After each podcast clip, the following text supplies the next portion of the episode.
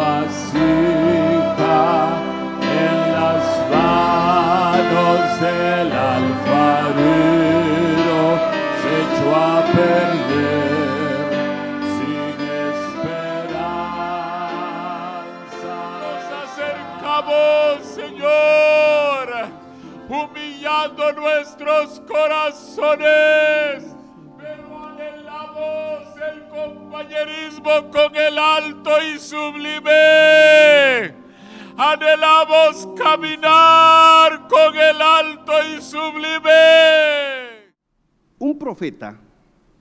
antes de que leamos las escrituras, déjenme explicarles.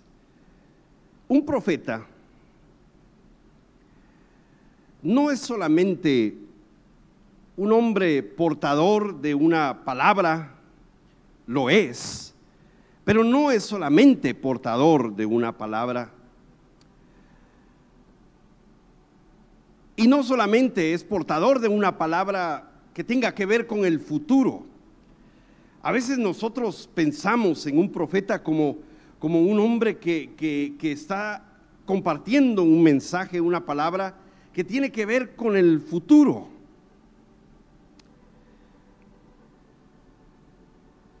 Sí es cierto que antes de que se usara el término profeta en la Biblia, el profeta era llamado vidente, porque el vidente tenía una, una visión espiritual de, de largo alcance y él podía ver cosas que estaban por delante y anunciarlas.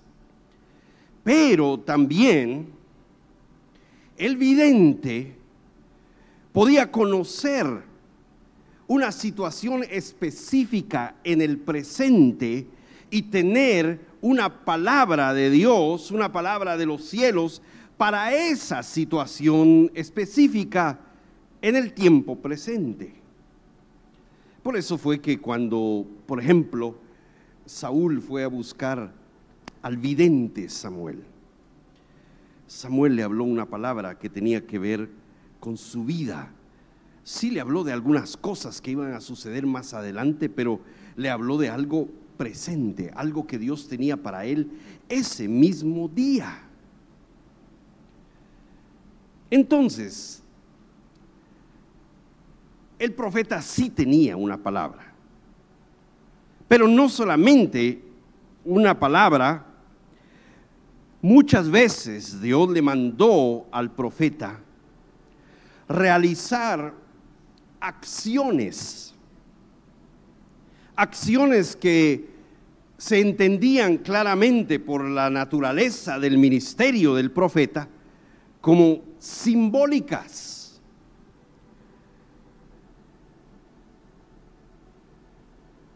En los tiempos de Jesús, reconociéndolo como un profeta, mucha gente y aún los líderes del pueblo de Israel, en alguna ocasión que él hizo algo, ellos le decían, ¿y qué señal nos muestras? Ya que haces esto. Ellos reconocían que sus acciones tenían un mensaje también. Un profeta no solamente hablaba su mensaje, un profeta, déjenme usar una palabra moderna, dramatizaba su mensaje, actuaba su mensaje, realizaba acciones, actos que tenían un mensaje para el pueblo. Pues hoy quiero leer con ustedes una de esas acciones que realizó el profeta Jeremías. Estamos ya en el capítulo 18, ¿sí? Voy a leer del verso versículo 1 en adelante. Palabra de Jehová que vino a Jeremías diciendo: Levántate y vete a casa del alfarero, y allí te haré oír mis palabras. Y descendí a casa del alfarero, y aquí que él trabajaba sobre la rueda. Y la vasija de barro que él hacía se echó a perder en su mano y volvió y la hizo otra vasija según le pareció mejor hacerla. Entonces vino a mí palabra de Jehová diciendo, ¿no podré yo hacer de vosotros como este alfarero o casa de Israel? Dice Jehová. He aquí que como el barro en la mano del alfarero, así sois vosotros en mi mano, oh casa de Israel. En un instante, hablaré contra pueblos y contra reinos para arrancar y derribar y destruir. Pero si esos pueblos se convirtieren de su maldad contra la cual hablé, yo me arrepentiré del mal que había pensado hacerles. Y en un instante hablaré de la gente y del reino para edificar y para plantar. Pero si hiciere lo malo delante de mis ojos, no oyendo mi voz, me arrepentiré del bien que había determinado hacerle.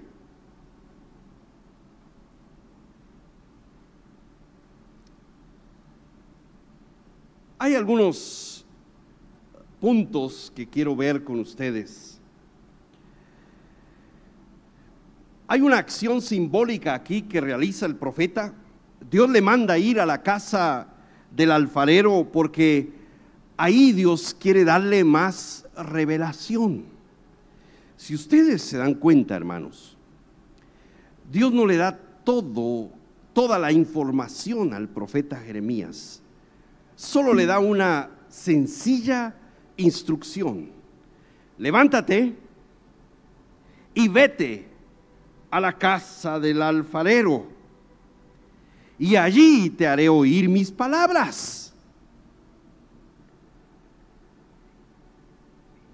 Y me gusta el versículo 3. Y descendí a casa del alfarero. Eso es porque es el libro del profeta Jeremías.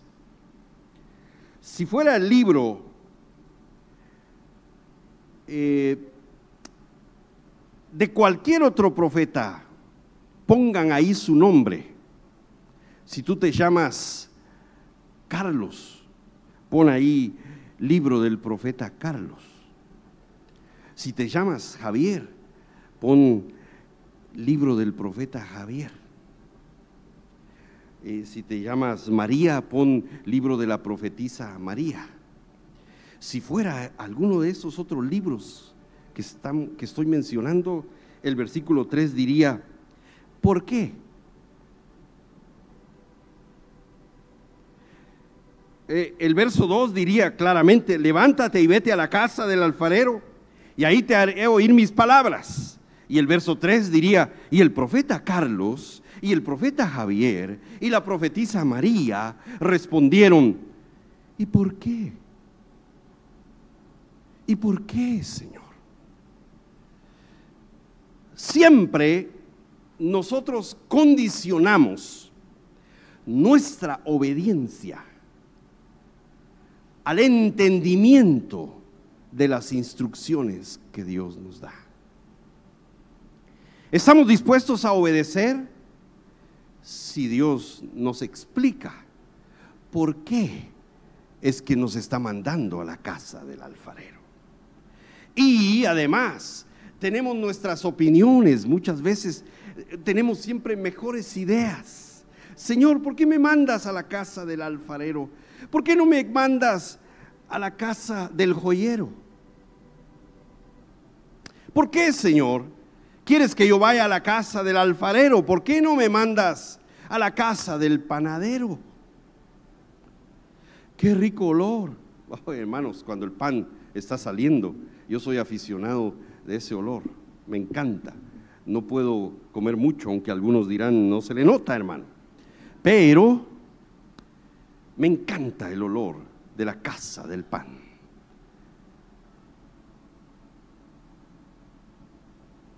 ¿Por qué, Señor?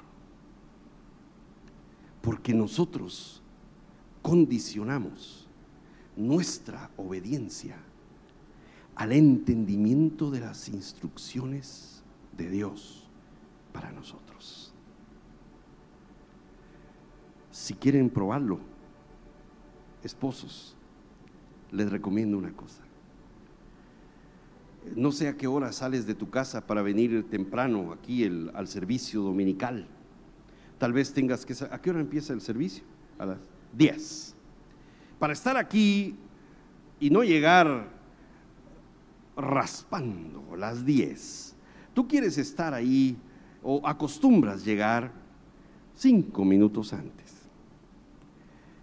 Pero un día tú reflexionas y dices, no, está bien. Llegamos muy agitados. Nuestro espíritu no está eh, muy, muy quieto. No, no nos hemos aquietado y nos cuesta percibir la presencia de Dios porque estamos agitados. Necesitamos llegar por lo menos 20 minutos antes y estar ahí quietos, tranquilos, esperando. Entonces le dices a tu esposa, mi amor, para estar, vamos a cambiar las cosas, para, vamos a estar en la iglesia todos los domingos 20 minutos antes de que empiece la reunión. Tienes que tener a los niños listos a tal hora para que con todo el trayecto estemos ahí 20 minutos para las 10. Te garantizo que la respuesta de tu esposa va a ser, ¿por qué? ¿Por qué? Explícame, ¿por qué es que tú quieres estar ahí 20 minutos antes? Y luego de que tú explicas, bueno, es que papá está todo lo que ya te expliqué, ella va a decirte, pero eso es suficiente con 10. Ay, hermanos, el día que nosotros obedezcamos, el día que nosotros digamos, sí, así lo haremos, sin requerir una explicación, no sé qué va a suceder ese día. El mundo va a ser cuadrado quizás.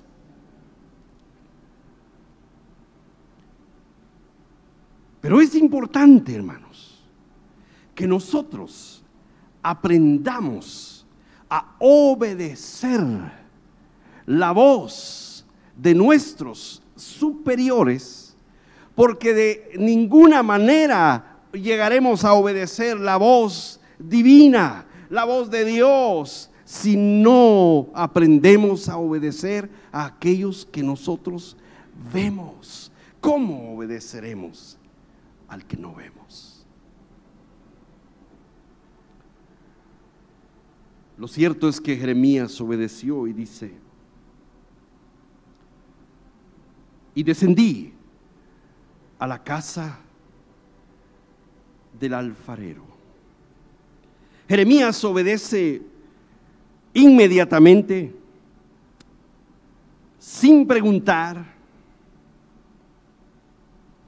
y llega justo cuando el alfarero está trabajando en la rueda.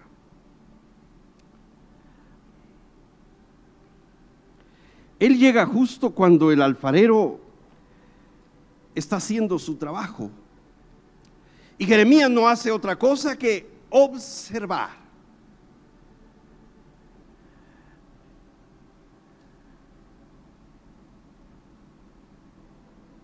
El punto que observa Jeremías es que el alfarero está haciendo su trabajo. El alfarero está trabajando sobre la rueda. ¿Han visto ustedes trabajar a un alfarero? Se trabaja sobre una rueda que, gira sobre su eje y aprovechando ese movimiento circular, el alfarero puede darle forma a la arcilla y hacer vasos, vasijas.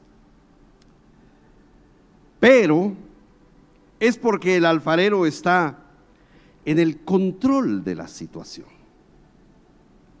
El alfarero cuando está en la rueda está en el control de la situación.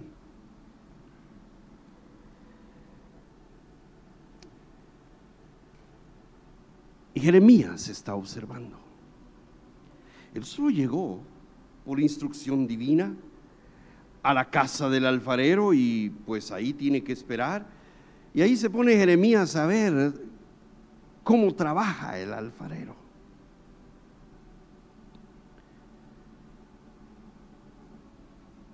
El barro está en sus manos. El barro está suave. El barro es moldeable cuando está en la rueda.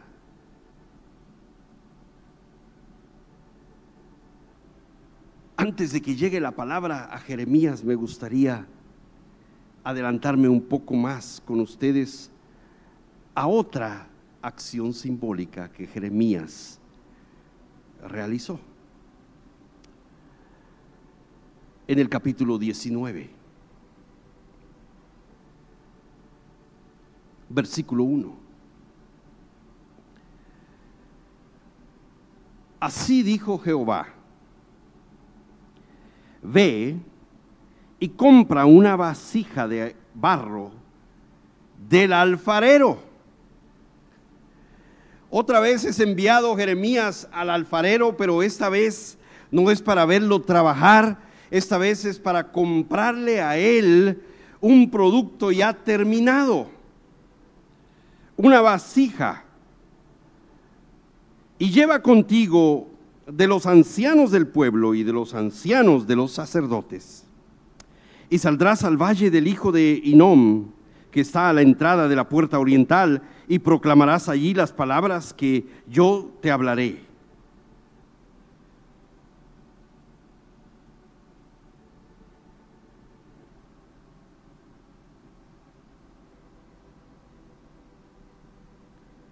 Y después de darles del verso 3 al verso 9 un mensaje, un mensaje en el que Dios les anuncia un mal que viene sobre ese lugar,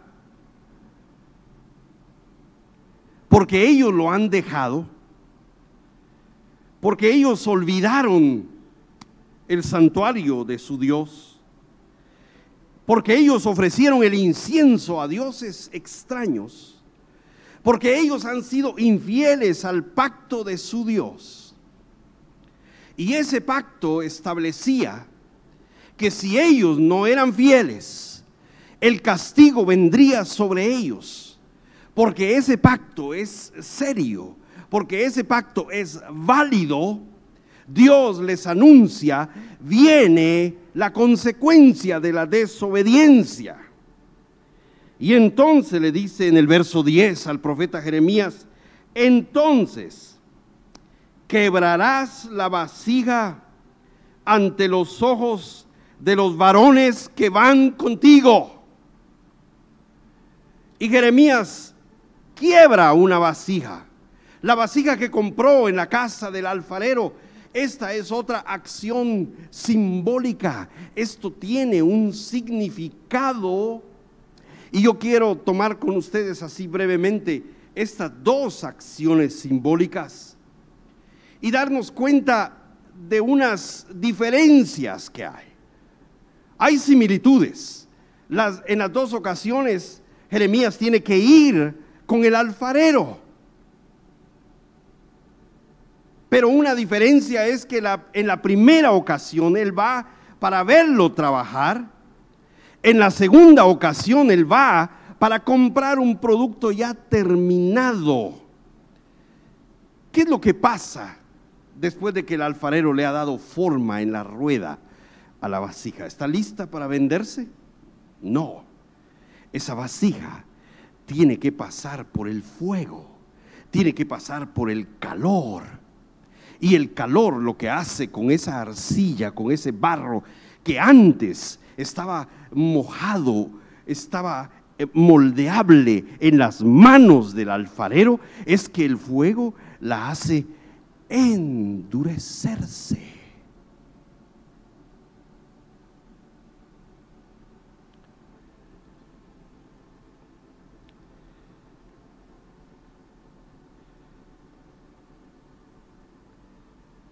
Cuando quebró la vasija, Jeremías les dijo al pueblo, así quebrantaré a este pueblo y a esta ciudad, como quien quiebra una vasija de barro que no se puede restaurar más.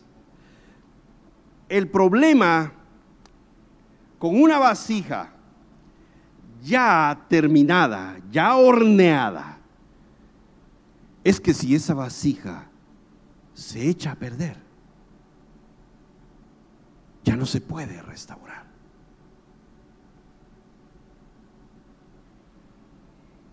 Miren, yo soy guatemalteco. En Guatemala arreglamos todo. Todo tiene reparación en Guatemala. Si tus zapatos se arruinan, hay zapateros que arreglan zapatos. Hay sastres que arreglan ropa. Ah, antes, en aquellos tiempos, cuando yo era niño, había unas ollas que se hacían de cierto material que hasta eh, se podían podía suceder que se golpearan y se hacía un agujero, hasta esas ollas se arreglaban en Guatemala. Si las tijeras perdían filo, se afilaban las tijeras. Si los cuchillos perdían filo, se afilaban los cuchillos. Pero nunca yo no sé, hermano José es guatemalteco también. Yo no sé si alguna vez viste que arreglaran una vasija de barro que se echó a perder. Nunca. Ya no tiene reparación. Mientras que una vasija cuando está en la rueda del alfarero, si se echa a perder, si se daña, en la mano del alfarero, el alfarero puede volver a hacer otra vasija. Porque el material es moldeable. Y Dios le dice a Jeremías en la primera señal,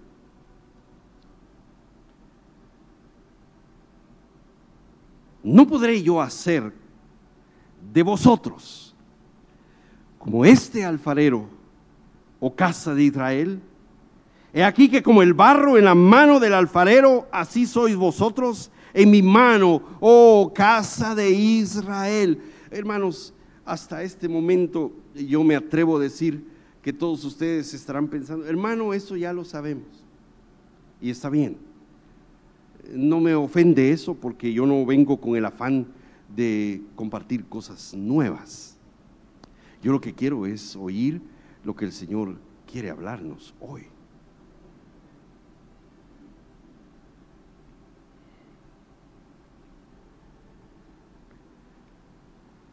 ¿Por qué el Señor le dice a Jeremías?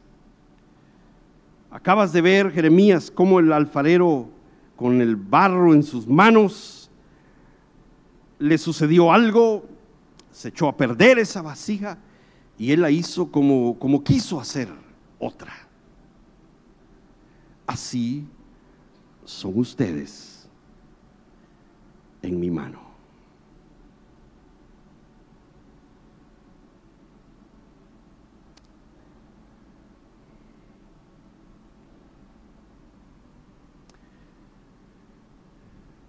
No es ningún secreto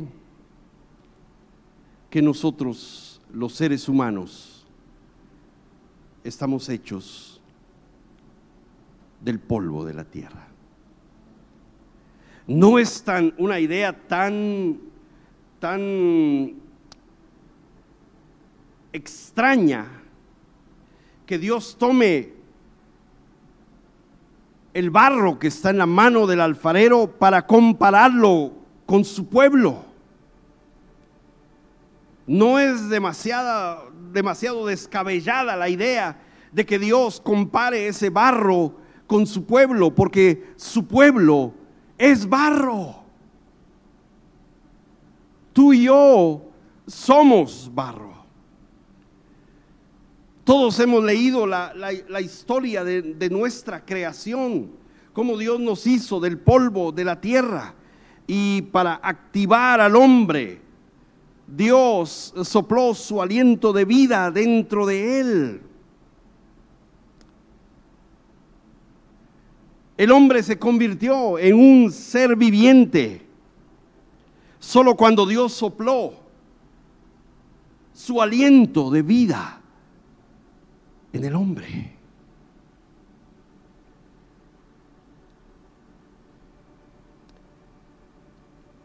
Y entonces el hombre fue un alma viviente. Todo ser humano contiene un alma viviente.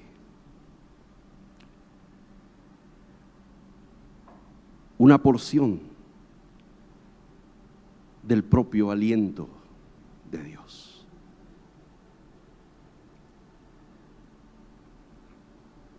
La vida humana existe en una constante tensión entre esos dos, dos puntos de origen que son muy diferentes. Por un lado, estamos hechos de la materia de la tierra.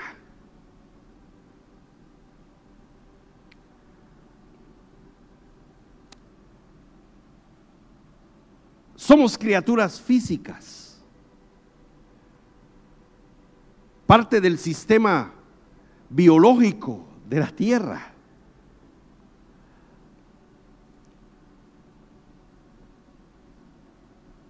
Por otro lado, somos vasos que contienen una chispa de lo inmortal, una chispa de lo invisible, una chispa de lo, de lo eterno. Somos una especie de, de híbrido. Existimos en dos mundos. Somos la materia de la tierra. Nuestros cortos días se pasan principalmente viéndonos ocuparnos de las cosas comunes y ordinarias de la vida. No sé ¿Cuántos recuerdan su escuela primaria aquí? Pero permítanme recordarles algo muy sencillo de la escuela primaria. Nacemos, crecemos, nos reproducimos y morimos. A eso se le llama ¿qué? un ser vivo, según la escuela primaria. Yo puedo recordarme a mí mismo repitiendo esto. Los seres vivos nacen, crecen, se reproducen y mueren. La última parte no nos gusta, pero es parte de todo el círculo de ser un ser viviente. Pero pasamos el tiempo entre el nacimiento y la muerte buscando alimento, buscando refugio, buscando prosperar, huyendo del dolor. ¿O hay alguien aquí que le gusta el dolor? ¿Se han fijado que desde el nacimiento bueno, todavía no ha llegado tu muerte, por eso estás aquí, pero desde el nacimiento tú te la has pasado ah, buscando alimento. Nadie te enseñó a comer. Es increíble eso.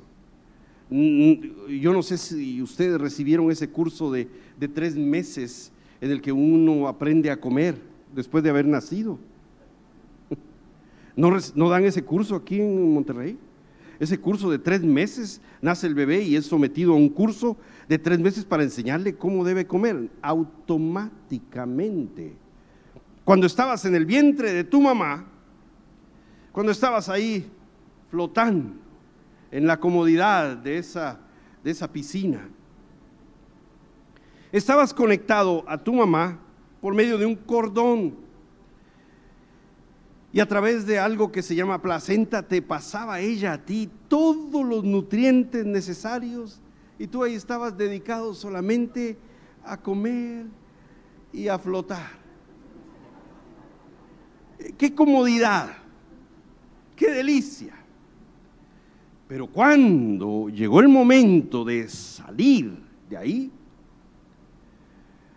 doctor o doctora, lo que haya sido, se le ocurre cortar ese cordón. Y desde entonces se te cortó el flujo de nutrientes.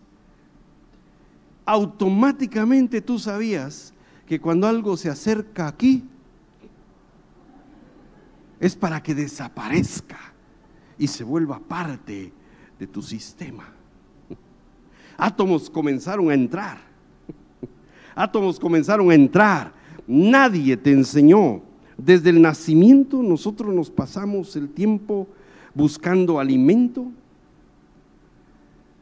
buscando refugio, donde vivir, es parte de la vida, buscando la comodidad, huyendo del dolor, persiguiendo el placer Sin embargo, al mismo tiempo, tenemos una tendencia hacia la espiritualidad. Todo ser humano tiene una tendencia hacia la espiritualidad. Todo ser humano quiere saber del mundo espiritual, qué es lo que qué es lo que le depara el futuro, qué es lo que, lo que hay más adelante, qué es lo que tiene que hacer. Y por eso es que el mundo, como no tiene la luz, busca una fuente de dirección espiritual incorrecta, acudiendo a los medios de las tinieblas para obtener información sobre lo que debe hacer o lo que debe evitar, qué le espera, qué le depara el futuro. Porque nosotros, los seres humanos, tenemos una tendencia innata a la espiritualidad.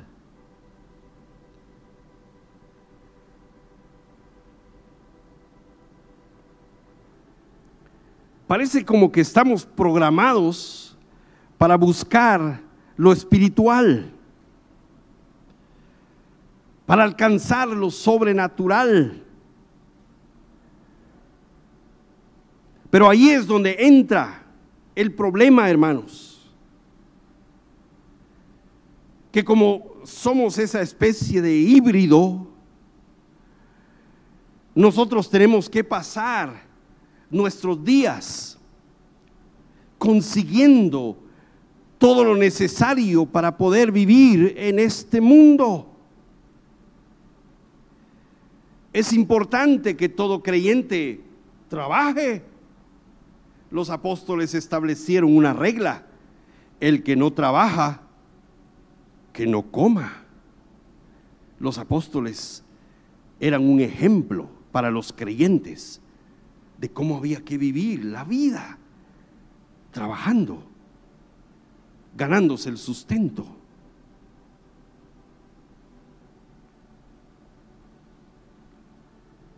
Pero, pero, ahí es donde entra el problema. Que nos dedicamos tanto a las cosas terrenales. Hermanos, ustedes tienen que ganarse la vida. Si ustedes no trabajan, yo les garantizo que ustedes van a tener una cita con hermano José muy pronto. Si ustedes no trabajan, él les va a decir, hermano, ¿qué está pasando? tienes una esposa, tienes hijos que, que están esperando la provisión y tú no te mueves. Tú tienes que trabajar. Tú tienes que conseguir el sustento. Por eso, hermanos, el, día más simpático de la semana, el más lindo de toda la semana es el día domingo, ¿verdad? Porque vamos a buscar al Señor en la tarde, estamos dedicados a actividades que, que nos, nos, nos hacen relajarnos. Pero luego del domingo llega el día más horrible de toda la semana. El día lunes. Ese es el día más horrible. Dicen en el mundo que ni las gallinas ponen. Hasta las gallinas se declaran en huelga el día lunes. No, las gallinas no dejan de poner. Es un dicho que la gente tiene para decir que el lunes es un día eh, casi espantoso, hermanos. Porque es el día que hay que regresar a la actividad normal, a la actividad diaria.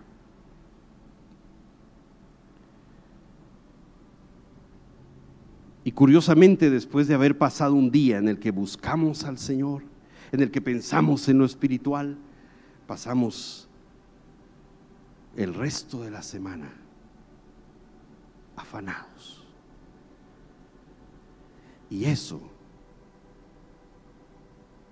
causa que muchos sean absorbidos por este mundo físico, por esas cosas físicas y, muchas veces, hermanos, nos absorbe tanto que llegamos a pensar que este mundo es lo único que hay, lo único que vale la pena, que vale la pena gastar nuestra vida por las cosas terrenales, las cosas físicas.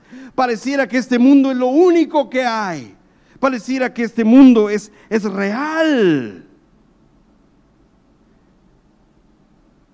Este mundo hasta puede llegar a hacer pensar a alguien que es, que es absorbido tanto por este mundo, cuando se desbalancea esa persona y, y se inclina tanto a lo terrenal, hasta puede llegar a pensar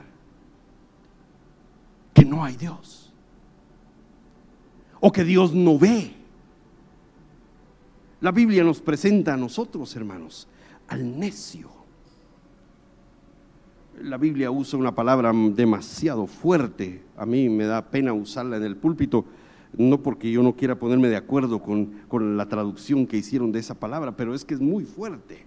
Déjenme suavizarla.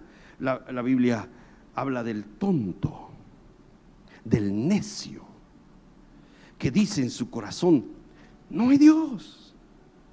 Fíjense, se desbalanceó tanto que se absorbió por este mundo y este mundo parece ser lo único que hay, parece ser lo, aquello que vale la pena eh, gastar nuestra vida por él y nos hace olvidarnos de que hay un mundo que sí es real. Yo creo que ah, tal vez la mejor forma que tengo de explicarlo es esta cuando tú te dejas absorber mucho por el mundo, por lo terrenal.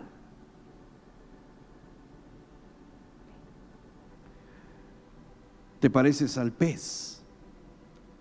Imagínense ustedes explicándole al pez que hay un mundo fuera del agua donde se puede respirar y se puede caminar y se puede vivir bajo el sol. En ese mundo, que es un mundo real, el pescadito te diría, no, ¿cómo va a poder uno respirar afuera del agua? Es imposible. Este es el mundo, el mundo marino, este es el mundo real, este es el mundo verdadero. Es aquí donde uno puede respirar, sacando el oxígeno del agua. Es aquí donde uno puede vivir, es aquí donde uno puede comer. Explícale a un pez que existe otro mundo, que es mejor que el suyo, donde se vive de una manera diferente. Y el pez te va a decir, no, no, estás loco. Pues así sucede, hermanos. Nos dejamos absorber tanto. Nos volvemos eh, eh, tan inclinados a ese material del cual fuimos hechos, la arcilla, que no nos damos cuenta, hermanos, que todas las dificultades de la vida, todo ese fuego por el cual somos pasados, porque la vida es dura, la vida tiene experiencias difíciles. Toda esa experiencia es como el fuego que nos endurece. Y dejamos de ser moldeables. Dejamos de ser dóciles a la mano del alfarero. Porque estamos tan absorbidos por lo terrenal y esas durezas de la vida terrenal nos hacen a nosotros una vasija cocida ya, dura. La diferencia entre la vasija en la rueda del alfarero es que en la rueda del alfarero, si se echa a perder, está dócil y el alfarero puede trabajar en ella. Si se endurece por el fuego, y se echa a perder, lo único que queda es desecharla.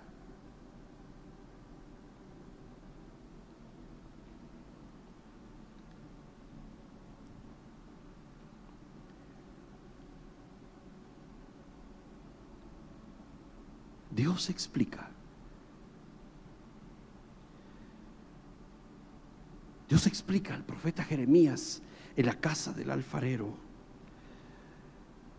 que pareciera que el Dios que se presenta a Jeremías es un Dios tan extraño que cambia. Es un Dios cambiante. En un instante, Él habla contra pueblos y contra reinos para arrancar y derribar y destruir. Eso quiere decir, le habla su juicio a esos reinos. Pero si esos pueblos se convirtieren de su maldad,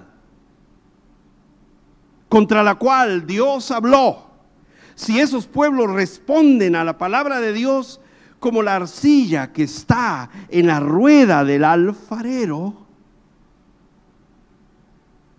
moldeables, dóciles, aunque han fallado, aunque la vasija se echó a perder ahí en la mano del alfarero, aunque han fallado,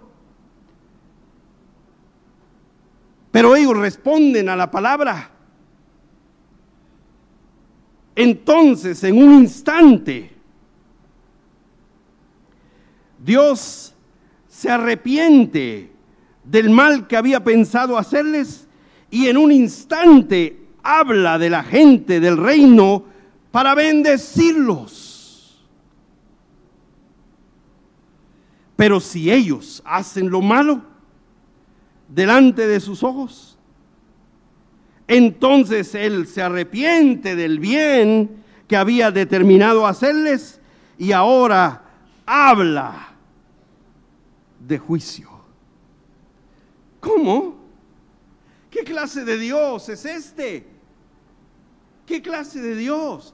Que habla su juicio, pero esa persona o ese pueblo o esa nación, pero pensemos en, individuos, porque estamos hablando aquí entre nosotros como, como individuos. Pero si esa persona, ese individuo, responde a Dios y se arrepiente, en un instante Dios dice, entonces te bendeciré. Pero si esa persona abandona su arrepentimiento, entonces Dios otra vez le anuncia su castigo. ¿Qué clase de Dios que está cambiando de un momento a otro?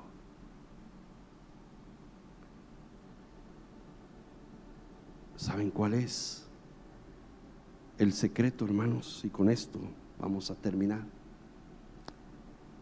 El secreto de toda relación con Dios es conocer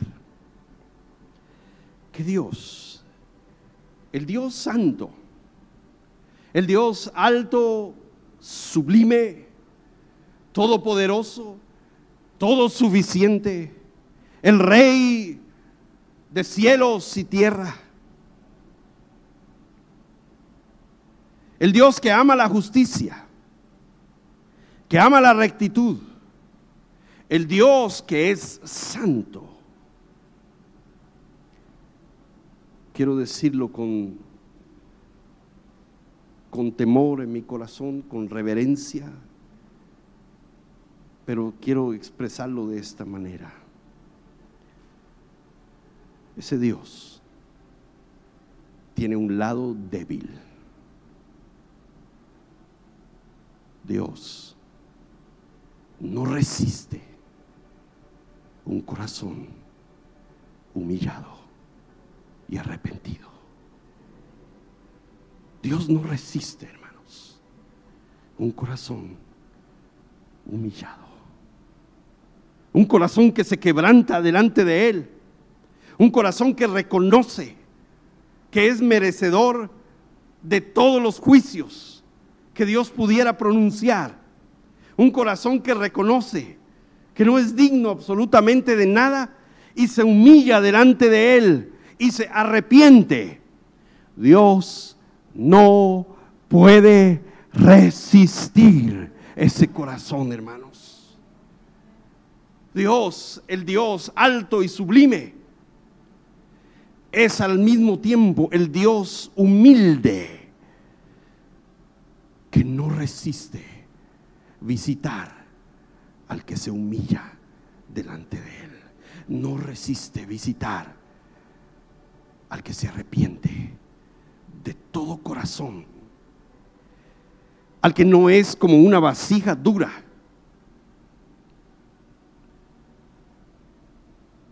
Hay personas que lamentablemente se resisten a los tratos de Dios, a las oportunidades de Dios. Fíjense, Jesús tuvo, tuvo 12 discípulos.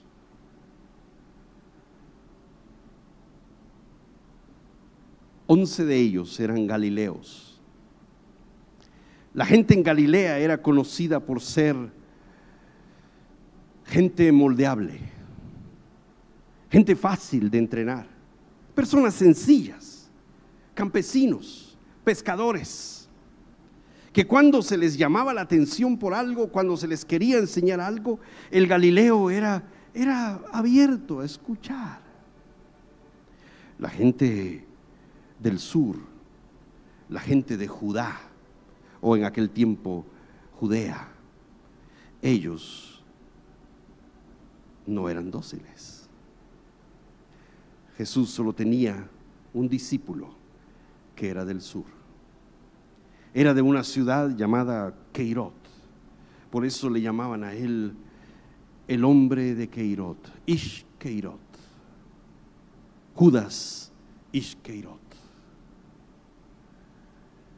El hombre de Keirot. El hombre del sur. Los que todos se lo saben los que nadie les puede decir nada, porque pertenecen a una estirpe superior. Esa gente del norte, esos galileos, son unos ignorantes. Eh, uno de los religiosos de la época de Jesús hasta, hasta lo expresó de esta manera. Esa gente que no sabe la ley está bajo una maldición. Nosotros, los del sur, esos esos somos los que sabemos los que conocemos la escritura, los que, los que nadie nos puede enseñar, porque todo no lo sabemos ya. Ese hombre, el único discípulo no entrenable, terminó quitándose la vida en un campo que se llamaba el campo del alfarero. ¿Saben por qué? Porque en ese campo iban a tirar todas las vasijas que se habían echado a perder, que ya no se podían reparar. Era un campo lleno de tiestos. el campo del alfarero. Ahí terminó él quitándose la vida. Una vasija que nunca aceptó corrección. Mientras que los otros once, llenos de errores, llenos de fallas y deficiencias, ellos aceptaron corrección y terminaron su carrera